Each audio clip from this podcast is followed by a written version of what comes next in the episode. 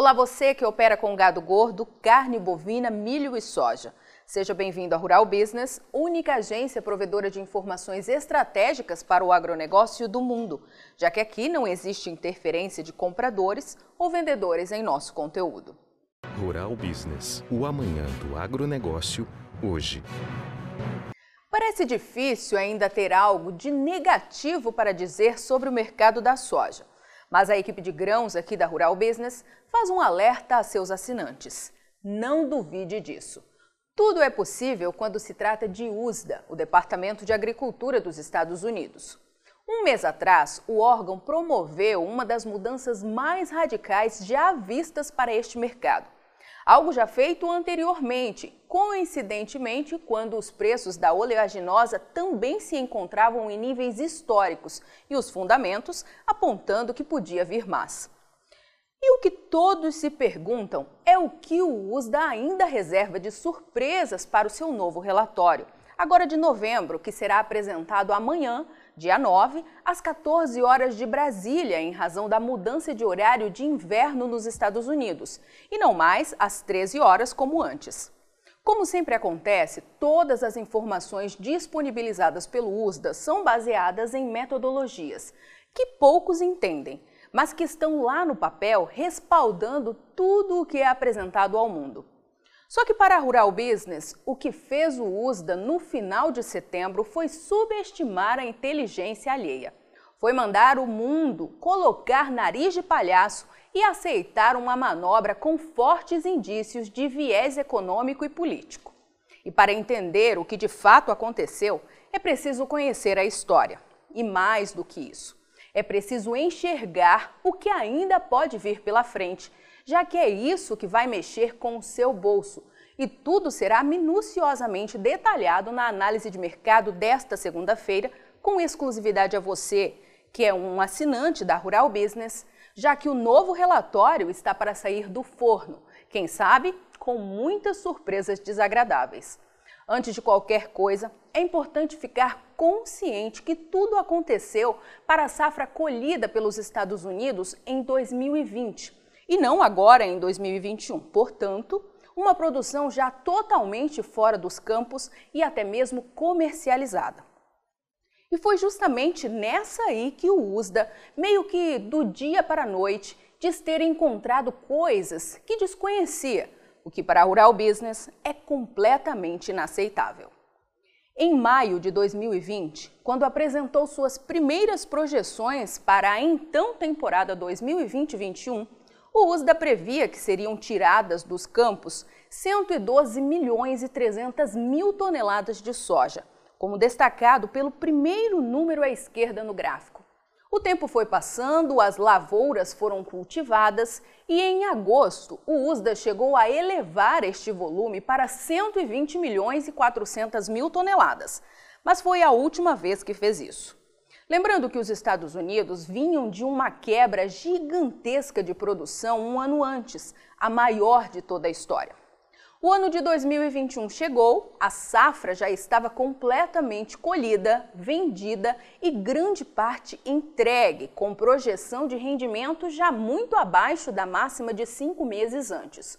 Em janeiro, o USDA afirmou ao mundo que os Estados Unidos tinham colhido de fato 112 milhões e 600 mil toneladas de soja, como é possível ver pelo gráfico. Resultado repetido e confirmado pelos nove meses seguintes. Em setembro, a projeção continuava a mesma, 112 milhões e 600. Só que foi aí que tudo mudou. Veja à direita no gráfico que, como num passe de mágica, o USDA disse ter contado melhor e encontrado 2% mais de soja na produção colhida 10 meses antes. Anunciou ao mundo que a safra 2020-21 dos Estados Unidos tinha ficado, na verdade, na casa de 114 milhões e 800 mil toneladas, ou 2 milhões e 200 mil acima do que vinha afirmando. Para um leigo, uma mudança mínima, incapaz de gerar prejuízos. Para a Rural Business, uma manobra mais do que suspeita. Necessária para tirar a soja e todos os seus derivados, em especial o óleo, dos recordes de preços já confirmados e evitar que novas máximas históricas viessem pela frente. Ou será que o USDA faria tais mudanças se o abastecimento estivesse folgado, os preços no chão e os Estados Unidos com soja sobrando nos estoques? Que fique o questionamento mas que sobre informação profissional para que todos que operam direta ou indiretamente a este mercado da soja e que tiveram seu caixa dilapidado pelas mudanças promovidas inesperadamente pelo USDA possam tirar suas próprias conclusões.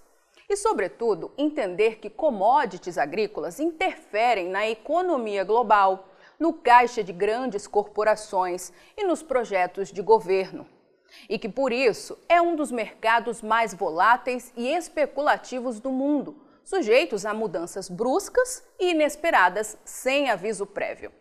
A tal alteração inocente do USDA, de apenas 2% na produção do ano passado, acabou por tirar os Estados Unidos da mais grave crise de abastecimento da sua história para uma folga relevante, que pode ter novos capítulos amanhã os estoques de passagem de soja dos Estados Unidos da velha safra 2020-21, que por sete meses foram mantidos entre uma mínima de 3 milhões 250 e uma máxima de 3 milhões e 800 mil toneladas, foram elevados em agosto para 4 milhões 340 mil toneladas meio que mostrando ao mercado o que o USDA estava disposto a fazer dois meses depois. E em outubro veio o susto. As reservas americanas passaram subitamente para 6 milhões 970 mil toneladas, um aumento básico de 61% num prazo de apenas dois meses, jogando com força os preços da soja para baixo na Bolsa de Chicago, tamanha as mudanças que promoveu para a nova temporada. E fica fácil perceber o que a mudança inocente do USDA causou para este mercado da soja ao analisar este próximo gráfico. As primeiras projeções para a nova temporada 2021-22, apresentadas em maio, e aí já estamos falando deste ano e da safra que ainda está sendo colhida, apontavam que os Estados Unidos teriam 3 milhões 810 mil toneladas de soja em estoques de passagem, volume capaz de garantir seu abastecimento por apenas 21 dias. Em agosto, esse patamar foi elevado para 4 milhões 210 mil toneladas e para 5 milhões de toneladas em setembro, o que pouco mostrava de mudanças para o abastecimento e mantinha os Estados Unidos na maior escassez de soja da sua história.